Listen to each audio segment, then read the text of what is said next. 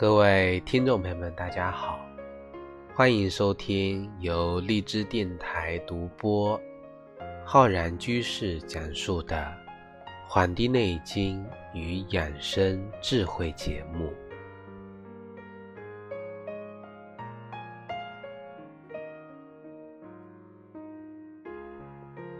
本期节目呢，是我们节气养生的知识。我们今天呢，为大家介绍我们二十四节气中的冬至节气。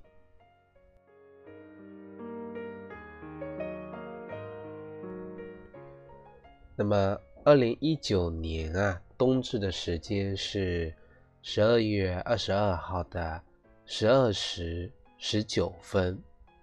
冬至呢，是一年中最重要的。八个节气之一，也是一年中阴阳转换的一个关键节气，而且呢，还是一年二十四个节气的循环的开始。我们古人自古便有“冬至阳生，春又来”的名谚。冬至过后，夜空的星象啊。完全就换成冬季的星空，而且呢，从这个冬至之后呢，我们就敬酒了，要数九寒冬的这个酒。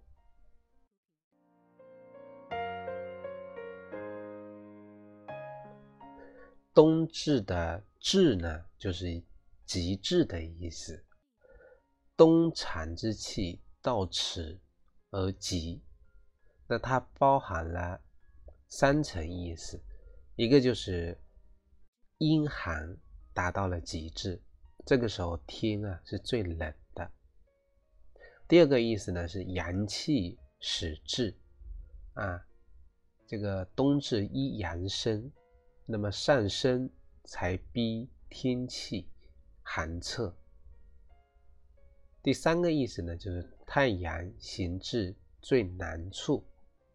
所以这个时候啊，北半球昼最短，夜最长。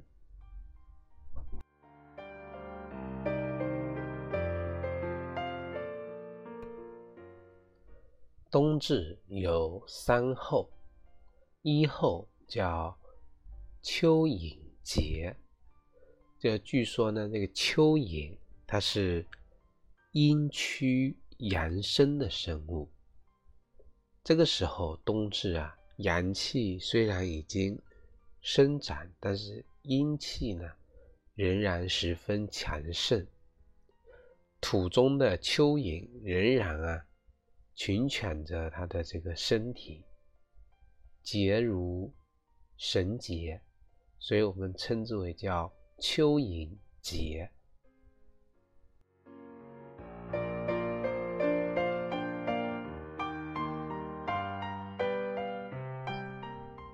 二后呢叫米角解，麋鹿，麋跟鹿是同科，但是呢，它们阴阳不同。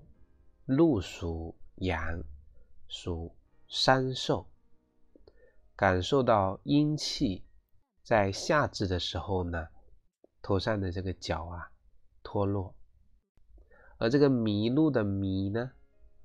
它是属阴，是属于泽寿，泽就是那个沼泽的泽。它感到阳气的时候，在冬至的时候感受到阳气，那么这个结角。所以到了冬至一阳生的时候呢，弥他感到阴气进退，这个角啊并开始脱落。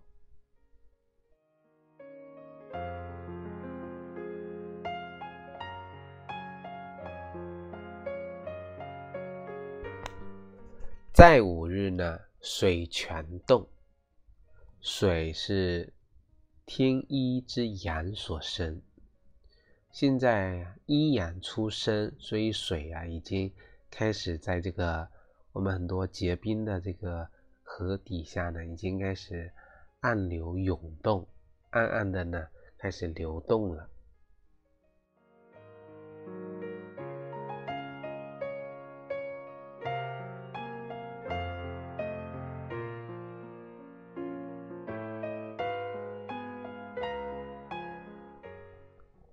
冬至时啊，阴阳交替，具有很重要的养生意义。民间啊有“冬至进补，春天打虎”的养生谚语。正如易听中在子时阴阳交替，冬至呢是一年阴阳交替的循环的节点。如果这个时候保养不好，会影响啊一年的一个健康状态。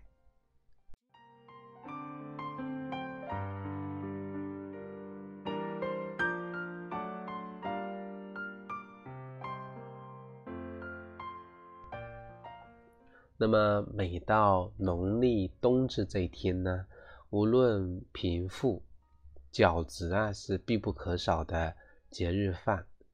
谚语讲：“十月一冬至到，家家户户吃水饺。”这种习俗是因为纪念啊这个医圣张仲景冬至舍药所留下来的。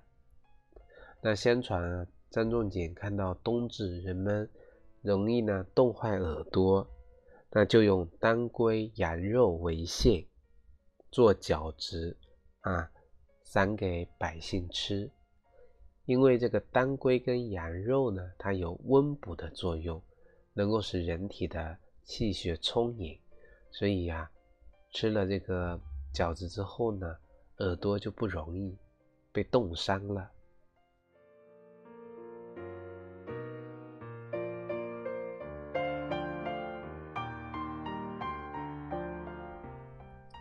冬至呢，其实也是我们按照习俗啊，跟清明节一样重要，都要呢祭奠亡灵。我们一年中啊有四次怀念故人：除夕、清明、七月十五跟冬至。那古人认为啊，冬至开始，天地阳气开始星座。进强，它代表着下一个循环的开始，是大吉之日。所以后来一般啊，春节期间的祭祖、家庭聚餐等习俗，往往啊都会选在冬至。所以冬至呢，又被称作小年，一是说明年关将至，余日不多；二呢是表示啊冬至的一个重要性。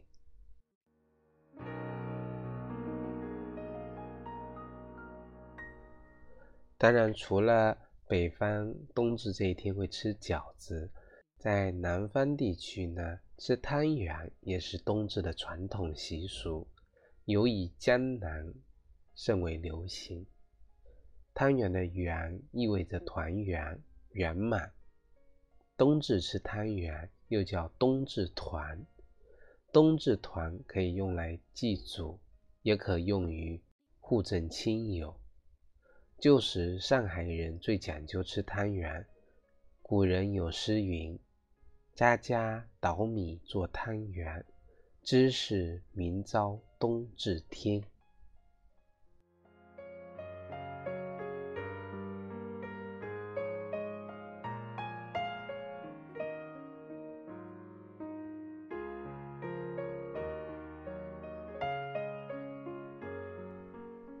那讲了这么多关于冬至的这个习俗，那么我们来讲一讲冬至养生要注意什么。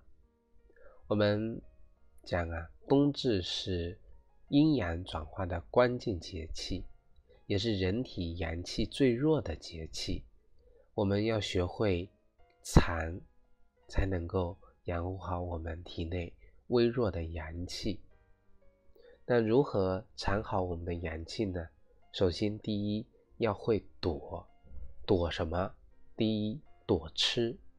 冬至啊，多逢这个佳节，元旦啊，但是呢，这个时候切记不要暴饮暴食，因为这个时候啊，阳气最弱，无法呢帮我们身体运化过多的食物。第二呢，要躲冷。冬至天寒，人体抵抗力较差，这个时候出行要注意防寒保暖，才能不感冒生病。第三，要躲凡事，在人体阳气虚弱的时候，要养精蓄锐，切不可思淫邪伤身。第四呢，要躲大汗，啊，大量的排汗会耗散人大量的精气。冬季呀，要顺应天时。注意养残，安静休养，不剧烈运动，不大量的出汗。第五呢，要躲是非。冬季是高血压、心脑血管疾病的高发期，躲去是非，躲去烦忧，就能够避免因为情绪激动引发的这种。突发疾病，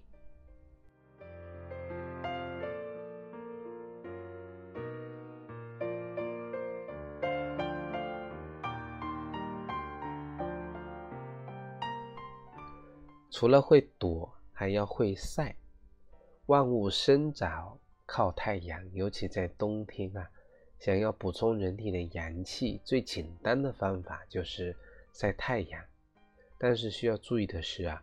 能有效补阳的方法是晒背部，因为背部是人体督脉之所在，它具有调节人体阳精气血的作用。所以，我们可以在啊找一个阳光和煦的中午，朝着向阳的窗边坐着晒晒后背，那么我们的全身啊都会变得非常的温暖。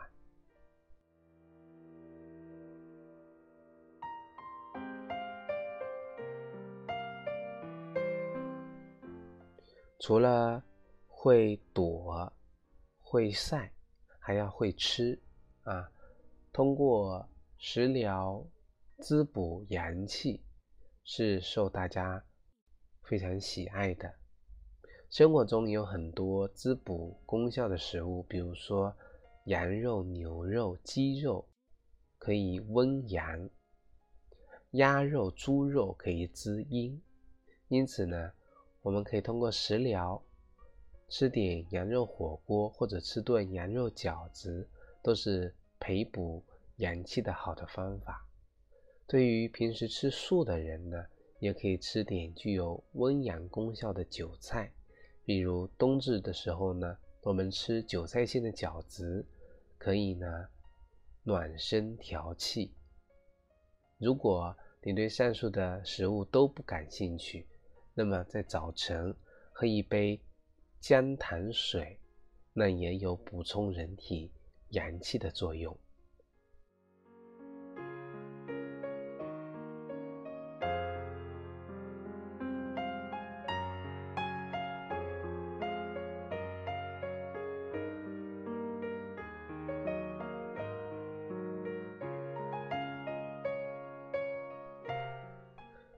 第四呢，要会睡啊，在起居方面啊，要做到早睡晚起，等到阳光出现再外出活动。我们除了保证夜间睡眠呢，午饭之后可以适当的睡个午觉，避免呢睡时着凉。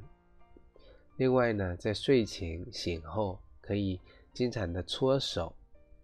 人的手上有很多重要的穴位，我们通过搓我们的这个手掌，啊，揉搓揉按手指，可以呢疏通经络，增强呼吸系统功能，预防感冒。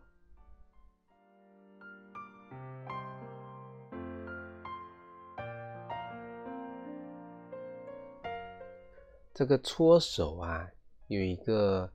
呃，要点就是搓的时候呢，要双手抱拳。我们可以两只手从虎口这个地方，两只手相结合，然后呢握紧，移动双手旋动，使其呢在旋动的过程中啊相互摩擦。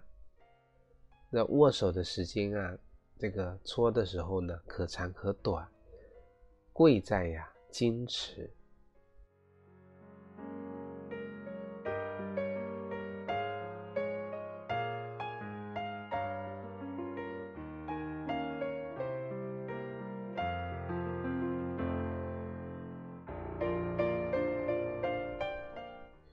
如何保护好我们的阳气？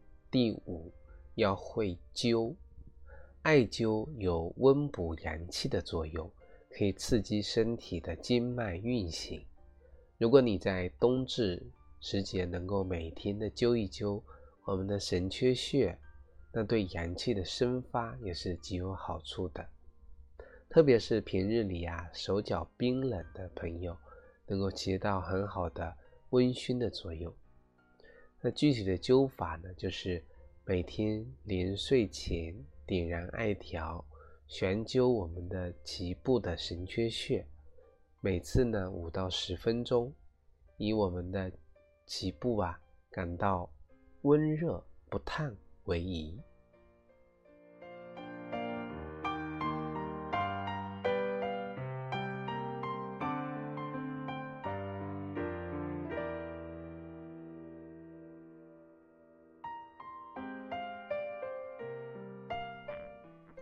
最后呢，跟大家分享一个生活的小贴士。我们很多人冬季喜欢进补，但是对于肾阴不足或者肾精亏虚的人来说，他们的身体啊滋润不足，在冬至期间啊极容易出现上火的症状，比如说口腔溃疡、突然牙疼啊、突然呢咽喉肿痛、头痛，或者呢。三叉神经痛、眼睛红肿，我们把这个火称为虚火。那就算呢，你吃大量的去火药，也不一定见效。因此啊，除了出现上火的症状之后呢，如果发现你的舌红、手脚心热、脉搏跳动快，但是膝盖的温度呢？比周围腿部的温度要低，那就要考虑是不是因为肾阴不足。肾阴不足呢，在这里给大家推荐一个代茶饮，用到的呢是这个熟地三十克、麦冬六克、茯苓六克、肉桂三克，熬水，当做代茶饮，喝两天。那么这个呢，能够起到很好的引火归元的一个效果，来滋养阴经。